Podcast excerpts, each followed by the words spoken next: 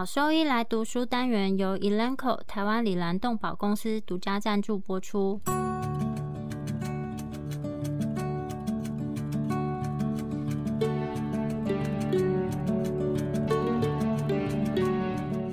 欢迎收听超级好收益来读书，好读书，读书好，读好书，三日不读书，竞争一定输。眼睛太忙没时间念书，好收益来读书，用说给你听。我是兽医师林哲宇 Steven，我是兽医师肖慧珍。在这边我们会挑选十个有趣的文章主题，用说的方式帮大家读书。每周一的中午十二点准时更新。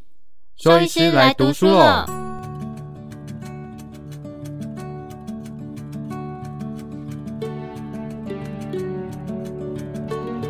今天要分享的题目是常见的中毒病例。美国防止虐待动物协会动物毒物控制中心 （American Society for Prevention of Cruelty to Animals, Animal Poison Control Center，APCC） 在每一年呢都会提供一份最常见对于狗和猫有毒的家用产品、药物以及植物的清单。在二零二一年的时候，饲主通报 APCC 的病例数其实提高了百分之二十二。这些毒物的毒素其实会影响到多个器官。如果在动物接触之后没有办法及时的辨别进行治疗的话，可能会致命。所以在这篇文章里面会介绍其中六个代表性的病例，并且强调了仔细询问病史以及彻底的进行理学检查、常规和实验室的检查和组织损伤的机制这些对于疾病诊断以及处置的重要性。首先是第一个病例，一只八岁龄已经绝育的雄性混种狗。因为共济失调、流口水，以及在家中观察到可能的癫痫发作来就诊，在理学检查的时候，发现这个狗狗呢，它有昏沉而且面部抽搐的情况。在当天比较早的时候，这只狗吃了一包口香糖，其中含有高浓度的木糖醇 （xylitol），但是饲主并不确定狗狗到底吃进了多少，以及吃进去的确切时间。在血液学检查方面，全血细胞计数 （CBC） 是没有明显的异常，但是在血清生化学部分则有特征性异常，是典型怀疑木糖醇所造成的毒性，包括有低血糖、低血钾、低磷酸血症以及 LT 的轻度升高。在给予静脉注射葡萄糖之后，狗狗的症状稍微有点改善。那么木糖醇到底为什么会造成狗狗中毒？木糖醇它是用来做于糖的替代品，是一种糖醇，在肝脏中会代谢为低木酮糖 （D-xylulose），它会透过 pentose phosphate 的途径呢转换成葡萄糖。对于猫以及大多数的物种，其实是有相对高的安全耐受性，但是对狗来讲是有毒性的。木糖醇的急性毒性是因为木糖醇它会刺激胰脏胰岛素的分泌，导致低血糖的快速发作。木糖醇是很容易从肠胃道吸收，在一个研究里面，当实验犬吃进去之后，最快可以在二十分钟内就观察到胰岛素浓度上升，在四十分钟就可以观察到低血糖的情况。但实际上，在临床上，在就诊的时候，可能不一定观察得到狗狗低血糖的情形，有可能会是在狗狗吃进这个东西之后的三十个小时内出现。在实验里面以及临床上会有这样子比较大的差异的原因，可能是因为跟狗狗它吃进去的商品、它的剂量或是商品的类型是有关系。其他可能会导致低血糖的机制，包括有抑制碳水化合物的代谢、减缓肠道的葡萄糖吸收、肝糖原的消耗以及肝细胞的损伤。在实验中以及临床上，木糖醇中毒的低血糖和胰岛素刺激活化钠钾 ATP 酶以及钾离子转运到细胞中呢是有相关性的。其他偶尔会看到有一些低血磷症或是高血磷症。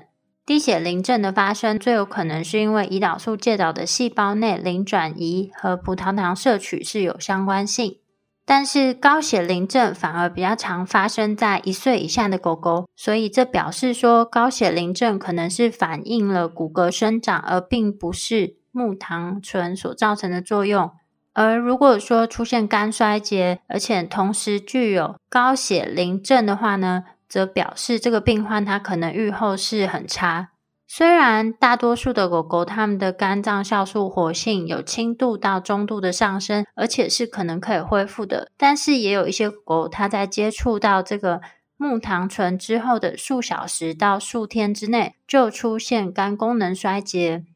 这些肝功能衰竭的狗狗，在血检上面会看到 LT、AST、ALP 以及胆红素的显著升高。而且在组织学下会看到这些狗狗呢，它们的小叶中心有大范围的坏死。当肝功能衰竭的时候，就会导致凝血性的疾病，会看到凝血酶原时间 （PT） 以及活化部分凝血活酶时间 （APTT） 的延长。同时也会看到黏膜出血、胃肠道出血以及体腔内出血，并发血小板减少的时候，则表示可能出现了弥漫性的血管内凝血 （DIC）。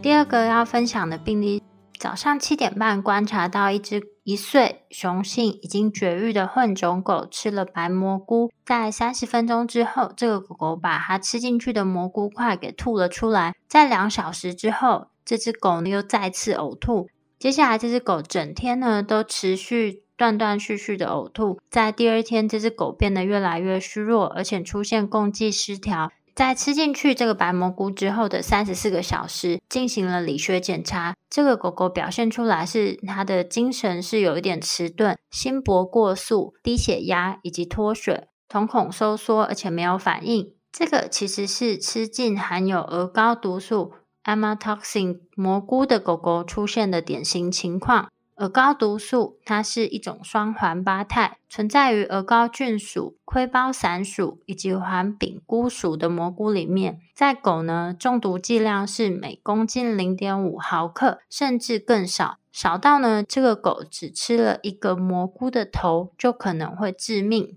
而高毒素它是很容易从肠胃道吸收，并不会被代谢，主要经过肾脏完整的排出，在胆汁中呢含量是很少的。而高毒素会经由肠肝再循环，使得肝细胞它反复的铺路，在临床症状上会变成持续恶化。在狗狗身上呢，鹅膏毒素它会在四到六个小时之内从血液中清除，所以在暴露在鹅膏毒素之后的最初几天进行尿液学检测。有一些毒理学的实验室，它可以采用意向色谱质谱法进行检测。最近呢，在市面上有一些临床快筛检验可以进行测试。在鹅膏毒素中毒可能会出现四个阶段。第一个阶段是没有临床症状的潜伏期，大约是六到十二个小时。第二则是胃肠道的阶段，包括可能会出现呕吐、腹泻、厌食以及嗜睡，这个是会在六到二十四个小时的时候。接下来则是假恢复期，在这段时间内可能几乎没有明显的临床症状，就是十二到二十四小时。第四则是肝肾期。是在吃进去之后的三十六到四十八个小时，通常饲主是没有办法区别这些阶段性的变化，就跟这只狗狗一样。根据目前的统计数据显示，通常狗狗它们在就诊的时候，有百分之九十七跟百分之八十一的病患，他们已经有出现肝脏数值的升高、低血糖症以及严重的肝细胞损伤。鹅膏毒素 amatoxin，它中毒的临床病理特征呢，主要会是在肠道的细胞、肝脏细胞以及肾小管损伤，这些呢也是作为代谢的活跃细胞。其中最具有特征的鹅膏毒素阿法鹅膏蕈碱。鹅膏蕈碱，它是借由非共价结合抑制 RNA 的聚合酶，进而阻止 mRNA 的延伸以及合成。之后呢，它会让蛋白质的合成受损，所以导致细胞的死亡以及坏死。在人跟狗狗的肝细胞培养物的实验里面，这个阿法鹅膏蕈碱，它会诱导 P 五三异位到立腺体的膜上面。最终，立腺体的膜电位被破坏，导致细胞凋亡，同时也会产生活性氧及氧化压力的反应，这些都会造成肝细胞的毒性。在鹅膏毒素中毒所导致的肝损伤，在典型的特征呢，就是可以看到肝脏数值是很明显的升高，高胆红素血症以及凝血因子的产生，代谢改变，低白蛋白血症以及低血糖。在血检上面，我们可以透过 AST 以及 CK 它们增加的程度之间的差异性来确认，说大部分的 AST 可能是来自于肝细胞的变化。另外，低血糖症可能是跟肝糖原的减少有关，在中毒之后可能会刺激糖原的分解。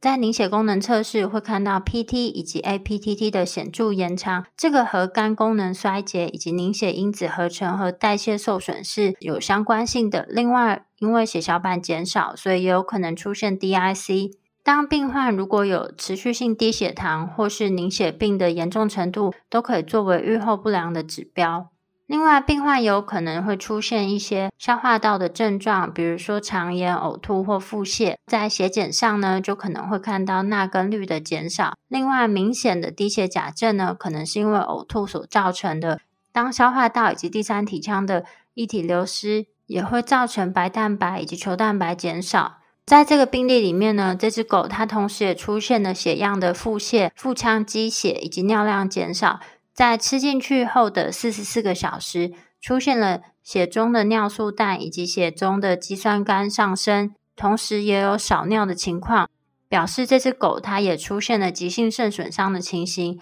同时间，它的肝脏数值持续显著的上升，低蛋白血症又更进一步恶化，同时伴随有乳酸性的酸中毒以及持续性的酸碱混乱。虽然接受了许多治疗，但是这只狗呢，病情最后还是恶化了。在这个分享的病例里面，狗狗在第二天的早上就过世。在过世之后进行了尸检，那尸检的结果就是鹅膏菌中毒的典型表现，会看到一些凝血病的证据，包括有腹腔积血，整个胃肠道里面都是血，以及心脏、胃肠道啊多个区域的出血。在组织病理学上，同时也看到严重的。整个小叶的急性肝坏死，以及轻度多发性的这个急性肾小管坏死，虽然在这个病例里面，它并没有真正的检测到这个阿法的鹅膏菌碱的毒素，但是根据这个狗狗它吃了蘑菇的这个病史、临床上的进展，以及临床病理学的变化以及尸检呢，最后还是高度怀疑是鹅膏菌中毒。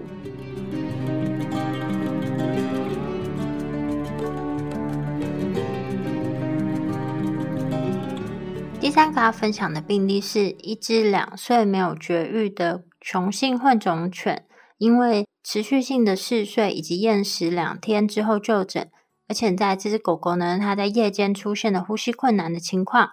这只狗在没有人看管的情况下呢，四处游荡，临近的区域其实是撒有溴鼠灵，一种抗凝血杀鼠药的鼠饵。在理学检查的时候，狗狗呈现安静。不活泼，黏膜苍白，心搏过速，呼吸急促，双侧的肺音是很低沉的。在 X 光片底下可以看到胸腔内有积液及心包积液，胸腔积液抽出来则是血胸。抗凝血杀鼠药它所诱导的这个凝血病，是因为功能性凝血因子在肝脏合成受损所引起的。维生素 K one 是凝血因子二七九十，以及蛋白 C、蛋白 S 和谷氨酸残基。Gamma carboxylation 所需的辅助因子，gamma carboxylation 呢，它会允许凝血因子结合钙，并且结合带负电的磷脂膜。在这个过程里面呢，维生素 K 它会被氧化成维生素 K 的环氧化物，并且透过维生素 K 环氧化物的还原酶以及维生素 K 的还原酶介导的一系列反应呢，还原成活性的形式。但是在第二代的抗凝血杀鼠药，例如溴鼠灵，它则会抑制维生素 K 的环氧化物还原酶。并且它会较小程度的抑制维生素 K 的还原酶，使得最后这个活性维生素 K 它没有办法产生。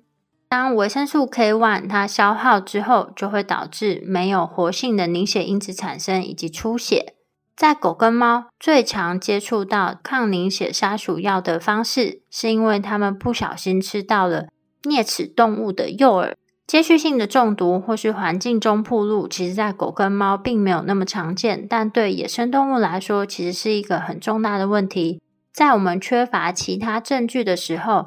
去筛检血液或是肝脏中的抗凝血杀鼠药，可能是可以帮助我们确认是不是因为杀鼠药的中毒。但是在血液里面的抗凝血杀鼠药的浓度，可能会跟狗狗本身的临床症状严重程度，或是凝血测试的相对延长时间是没有关系的。抗凝血杀鼠药中毒的临床症状、理学检查的结果以及这些血检数据、出血的部位，它和严重程度以及贫血的程度是有关。在这只狗呢，它出现。黏膜苍白、嗜睡、抑郁、呼吸困难、呼吸急促以及心搏过速，这个是抗凝血杀鼠药中毒非常常见的临床症状。在这个情况下，他们的出血通常是内部出血，主要是在胸腔及肺部，但是有可能发生在多个部位。在血检中的数据会看到典型的抗凝血杀鼠药中毒的毒性变化。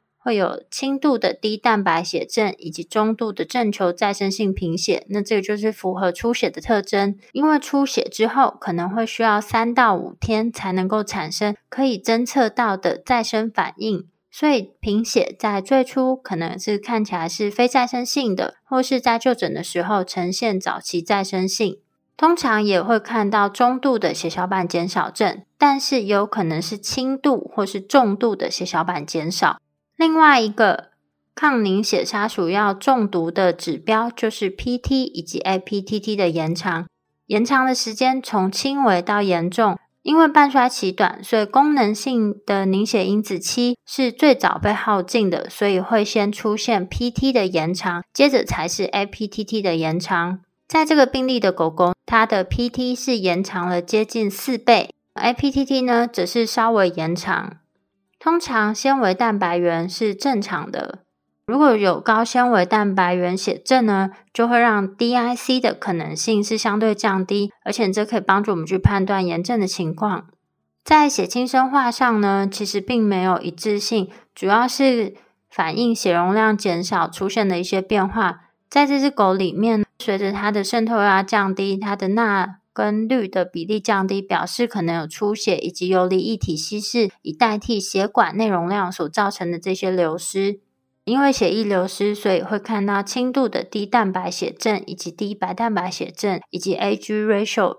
可能是正常的。偶尔会看到 BUN、creatinine 或是肝脏的数值是有轻微的升高，这可能是因为组织灌流不良所导致。在 creatinine 肌酸酐没有上升的情况下，BUN 上升也可能表示这只狗出现了胃肠道的出血。另外，也常见会有压力性的高血糖。在这个病例里面呢，狗狗对于皮下输液口服的维生素 K one 以及新鲜血浆治疗是有反应的，所以它在第二天它的 PT 以及 APTT 就恢复正常。这只狗后来接受了为期六周的口服维生素 K one 治疗之后就出院。建议在停用维生素 K one 的两天后进行 PT 的测试，来确定说是不是需要更进一步的治疗。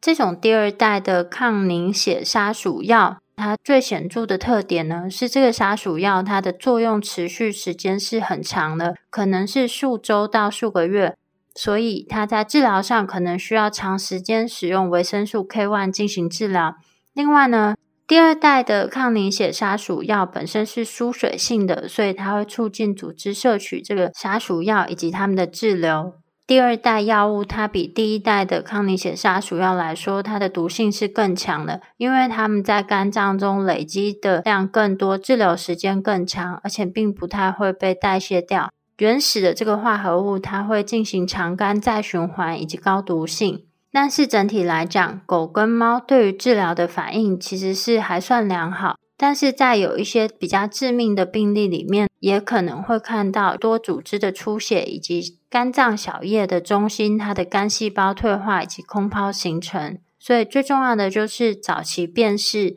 抗凝血杀鼠药的中毒，并且尽快进行治疗。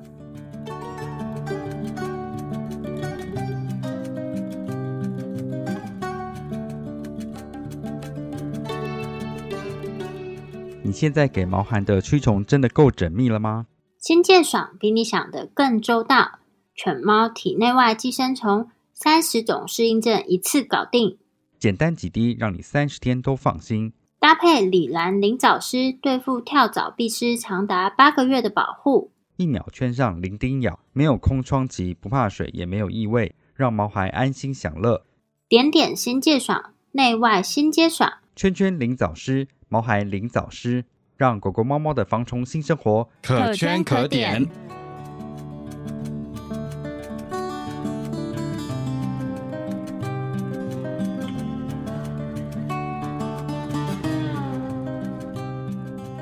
第四个要分享的病例是，一只两岁已经绝育的雄性腊肠狗呢，因为呕吐、厌食、嗜睡以及色素尿一周之后就诊，在理学检查的时候，发现这只狗狗有脱水啊，还有毛细血管在充盈时间延长、黄疸、心搏过速、呼吸急促、腹部呢是很紧绷的，以及柔软的橘色大便。在胃的 X 光片里面显示到，它的胃底部有一个金属物，看起来就像是大富翁的代币。检查之后呢，就透过内视镜把它取出。取出之后，尽管针对这只狗狗给予了支持性的治疗，但是它的症状仍然持续恶化，最后呢，只能进行安乐死。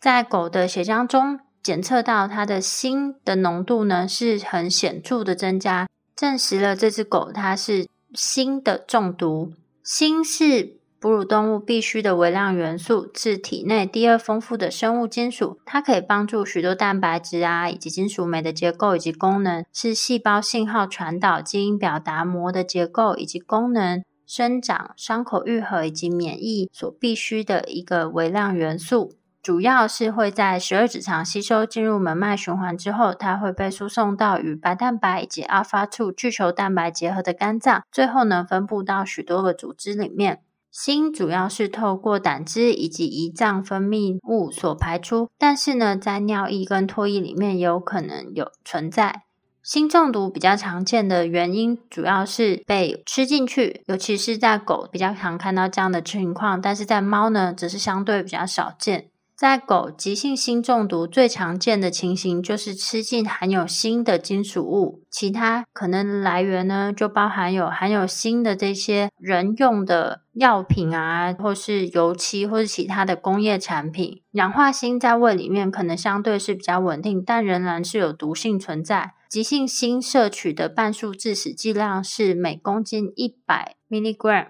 但是也会取决于吃进去的这个锌，它本身的溶解度、胃内的酸碱度啊、pH 值，以及胃里面到底是不是有其他食物的存在是有关系的。讲一个简单的计算方式，就是一枚含锌的 penny，那这个就是一九八二年后制造这个硬币，它对于一只二十三公斤重的狗来说是有毒性的。在吃到这个金属物之后，这个金属物里面的锌呢，它会释放到酸性的胃环境中，形成可溶性的氯化锌，它会引起胃肠道黏膜的刺激以及溃疡，并且呢，它会被吸收到全身循环里面。红血球、肝脏、肾脏以及胰脏呢，累积的浓度是最高的，而且这几个是受到锌中毒影响最严重的组织。最常见的是出现严重的血管内溶血，但是为什么会造成这个原因，目前机制还不是非常清楚。也会直接造成红血球细胞膜或是红血球的胞器损伤，同时也会抑制保护红血球免受氧化或是免疫破坏的这个酶。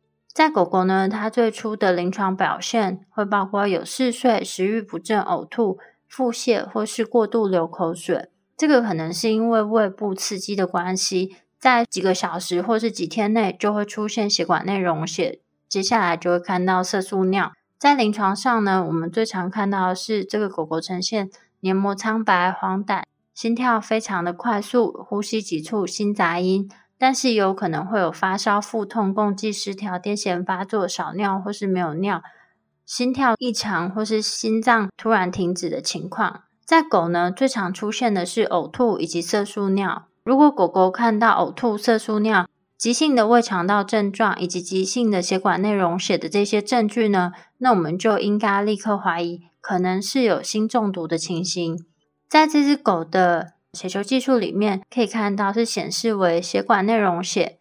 血红蛋白血症以及平均红血球血红蛋白浓度增加 （MCHC） 而出现的中度至显著的再生性贫血。在这样子的情况下，它的贫血的特征呢，是会看到网织球以及有核细胞数的增加，细胞大小不一以及多染性增加。大约在三分之一的病例呢，会看到亨氏小体。血抹片是我们诊断这个疾病很重要的一件事情，因为可能会看到亨氏小体以及血管内溶血产生的 Ghost cell。血抹片可以透过新甲基蓝来染色，然后确认是不是有亨氏小体 （Hans body） 的存在。大约有百分之二十的狗狗呢，它的球形红血球的数量会减少，会被误判成是原发性的免疫介导性的溶血性贫血 （IMHA）。但是要记得的是，IMHA 通常和胃肠道的症状是相对比较没有关系的。在白血球的部分，可能会看到白血球上升和左转，以及单核细胞增多、淋巴细胞减少。在 neutrophil 可能会看到毒性变化，特征呢是会在细胞质里面看到嗜碱性球的增加以及空泡形成。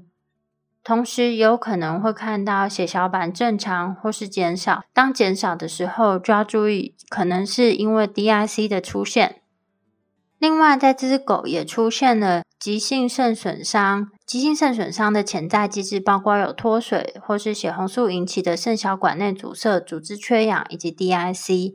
当出现急性肾损伤、血液浓缩或是血管内溶血的时候，也可能造成高血钙症以及高血磷症。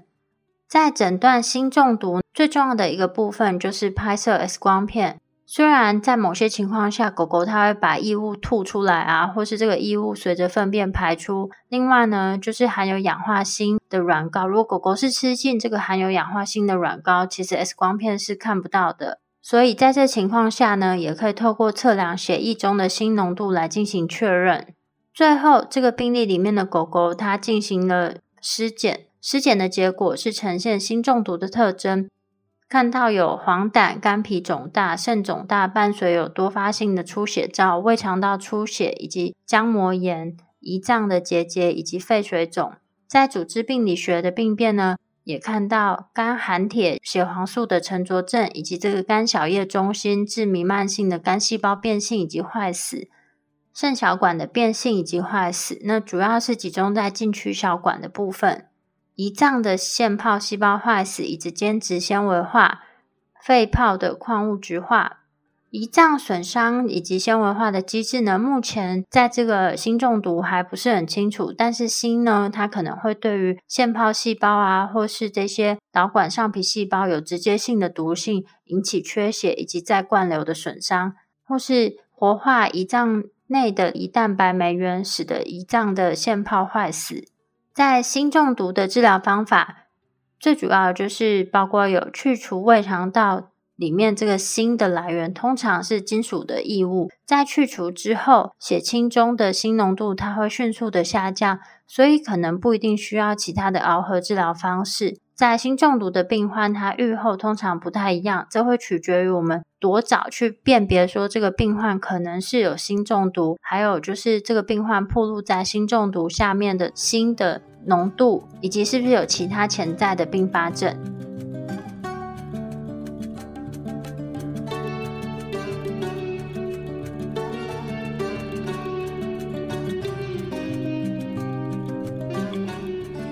第五个要分享的案例是。一只六个月大的雌性已绝育的罗威纳犬，因为急性发作的精神不振、流口水以及呕吐而就诊。主人在一条外用的钙铂三烯的软膏上面发现了啃咬的痕迹，而这是一种合成的一二十五二羟基维生素 D 三的类似物。那目前尚不清楚摄入了多少的药膏，除了轻微的肌肉激素震颤之外，理学检查没有明显的异常。根据高钙血症、高磷血症的存在和病史，会怀疑是维生素 D 的中毒。维生素 D 三在肠道中被吸收，在肝脏中羟基化为二十五羟基维生素 D 三，然后在肾脏中再次羟基化为一二十五二羟基维生素 D 三。这个是具有生物活性的形式。维生素 D 三透过增强胃肠道对钙和磷的吸收。促进肾脏远区小管对钙的重吸收，也有助于调节破骨细胞媒介的骨吸收等，从而在钙的恒定中发挥重要的作用。尽管受到副甲状腺激素、降钙素和维生素 D 三的严格调节，但仍可在原发性副甲状腺功能亢进、肾脏疾病、肾上腺皮质功能症、低肾上腺皮质功能症、溶骨性病变、恶性肿瘤的体液性高钙血症、猫不明原因性的慢性肉芽肿病，以及摄入维生素 D 或维生素 D 合成类似物等情况中，看到有高钙血症的问题。除了含有胆钙化醇的杀鼠剂外，狗狗最近的维生素 D 中毒病例还包括摄入含有钙铂三烯或其他维生素 D 类似物。是用于治疗人类皮肤的局部软膏和乳膏等。在狗狗和猫咪中，与原维生素 D 三化合物相比，这些维生素 D 的类似物在摄入较小剂量的时候，就会产生钙血症和磷血症。中毒的临床症状通常在摄入极少量之后的二十四至七十二小时内出现。最常见的原因是咀嚼一条软膏。急性钙铂三烯暴露的中毒剂量约为每公斤十毫克。因此，对于二十公斤的狗狗而言，钙铂三烯的乳膏中毒剂量为两百毫克，也就是当每克软膏含五十毫克的钙铂三烯的时候，仅仅四克的软膏就可以造成中毒。在一百二十九只因钙铂三烯乳膏中毒而出现临床表现的狗狗中，百分之二十八的狗狗出现了致命的后果。幼犬似乎比成犬有更高的敏感性，而猫咪又比狗狗有更加的敏感的情况。临床的表现各不相同，通常在摄入后的八至二十四小时内出现。最常见的临床表现是呕吐，占百分之五十四；腹泻占百分之二十；多渴占百分之十四；多尿占百分之十；虚脱占百分之九；和厌食占百分之八等。主要的血清生化检查异常是高钙血症，占百分之四十九；高磷血症占百分之二十。和氮血症占百分之六，而所有上述的这一些症状都出现在案例五的这个狗狗身上。高钙血症会改变血管加压素对肾小管的作用，导致尿液浓缩能力降低等渗透尿症和多尿症等。高钙血症和高磷血症的存在有助于排除恶性肿瘤和副甲状腺功能亢进所引起的体液性高钙血症。一二十五二羟基。维生素 D 三类似物的中毒难以确认，是因为目前血清一二十五二羟基维生素 D 三的检测没有办法检测出 D 三的类似物。在这只狗狗的其他血清生化异常包括了轻度的非再生性贫血，那这可能与它的慢性疾病及慢性肾病有关，或者是两者皆相关的贫血，以及归因于压力的轻度嗜中性球增多和正常淋巴球减少的白血球项。尽管氯离子在正常的范围内，但因为低钠血症可能是由于呕吐所导致的，而 ALP 的增加可能与年龄相关。阴离子间隙 anion gap 的降低可能是由于高钙血症所致，这在人类与副甲状腺功能亢进相关的高钙血症中已经有记载。低比重尿症可能与高钙血症对肾脏浓缩能力的影响有关，如果不加以治疗。高钙血症会导致肾小管基底膜矿化、肾小管病变、血管收缩和局部缺血等，最终会诱发 AKI 的发生。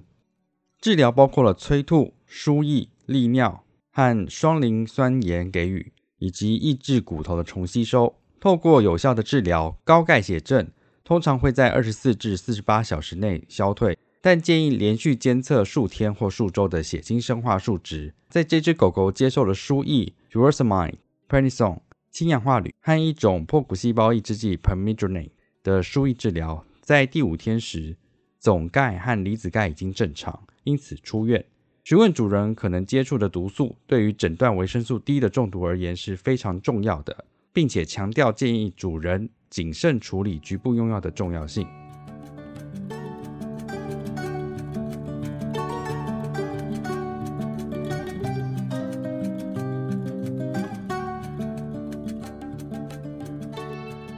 第六个要分享的案例是一只九岁的已结扎雄性短毛家猫，因为嗜睡和呕吐了四天而就诊。理学检查方面显示了心搏过速、呼吸急促和体温过低，黏膜呈现暗红色，毛细血管再充盈的时间为正常的，左肾略微增大，右肾略小，双侧瞳孔呈现散瞳，瞳孔对光的直接和间接反射一致。X 光影像显示左肾增大。肾盂有局部的矿物化，而膀胱呈现扩张的影像。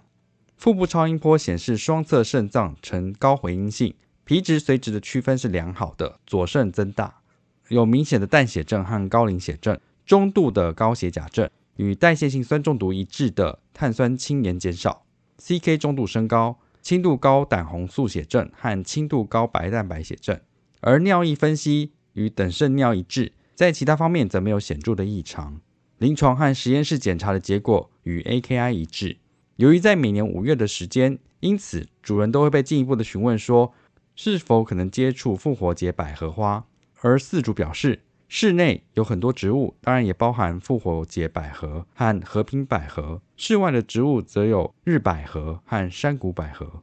这只猫咪对于支持性治疗的反应是良好的。到第五天，淡血症、高磷血症和代谢性酸中毒等得到了明显的改善，轻度淡血症则持续了五个礼拜。但 BUN 和 creatinine 在暴露于毒物之后的六个月回到了参考范围内。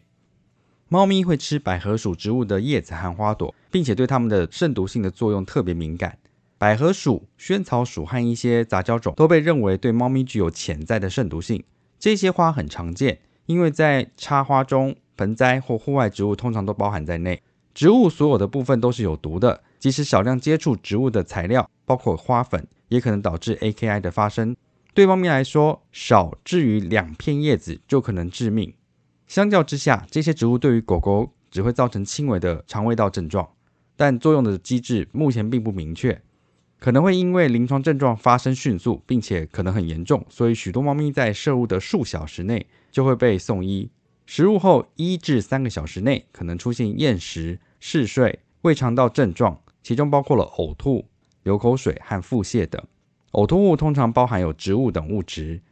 这一些症状可能是短暂的，但猫咪会在二十四至七十二小时后出现多尿多渴、肾肿大、腹痛或肾痛等。如果不积极治疗，多尿引起的脱水会导致少尿和无尿的肾功能衰竭。不太常见的是，可能会有体温过低或发热、早发性心室收缩、胰脏炎或胰脏病变、面部和掌部的水肿以及神经症状。包括了共济失调、定向障碍、低头、震颤和癫痫发作等。最引人注目的实验室检查结果是淡血症、高磷血症、低血钾症或高血钾症、低钙血症或高钙血症，以及与 AKI 一致的代谢性酸中毒。就像在这只猫咪中观察到的这样，与 BUN 相比，creatinine 的增加可能是不成比例的。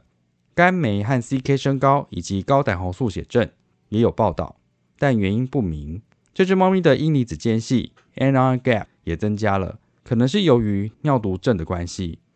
尿液分析常显示等渗尿、糖尿、呃蛋白尿和细胞性圆柱或颗粒性圆柱。尸体解剖的检查发现，包括全身充血和水肿引起的肾脏肿胀。在组织学上，有证据表明急性肾小管坏死伴有细胞和蛋白质碎片的累积。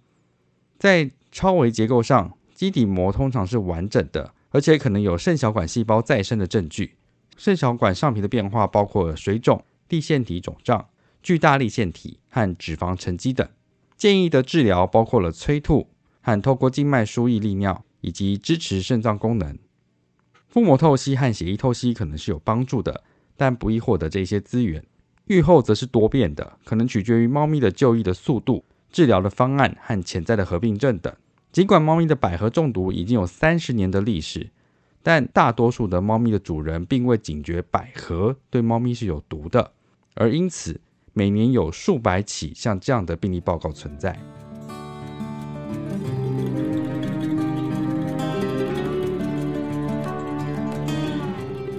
临床照护要点：第一点，饲主认知到宠物已接触到毒素，对于诊断和治疗是非常重要的事情。第二点，此处介绍的病例显示出所涉及的毒素和其典型的临床病理学变化，但毒素之间的病理变化存在着重叠性。第三点，实验室数值的变化取决于毒素的作用机制和受影响的器官系统，并且必须结合病史、临床发现和理学检查来进行解读。第四点，这些案例强调了饲主教育在预防铺路方面的重要性。以及如果发生铺路，及时诊断和治疗的重要性。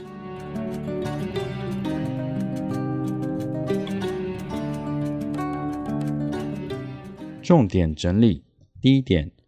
主人通常不知道一些常见的家用产品、药物和植物对狗狗和猫咪是有毒的。第二点，毒性的诊断需要仔细询问病史、彻底的身体检查、实验室检查和影像学检查，根据毒素的不同，透过血液或组织等级的检测来进行确认。第三点，实验室检测数值的异常取决于毒素的作用机制。和受影响的各种器官系统而定。第四点，监测实验室数据可能有助于预后的判断。第五点，更多资讯可以在美国防治虐待动物协会 （ASPAC） 的动物毒物控制中心 （APCC） 找到。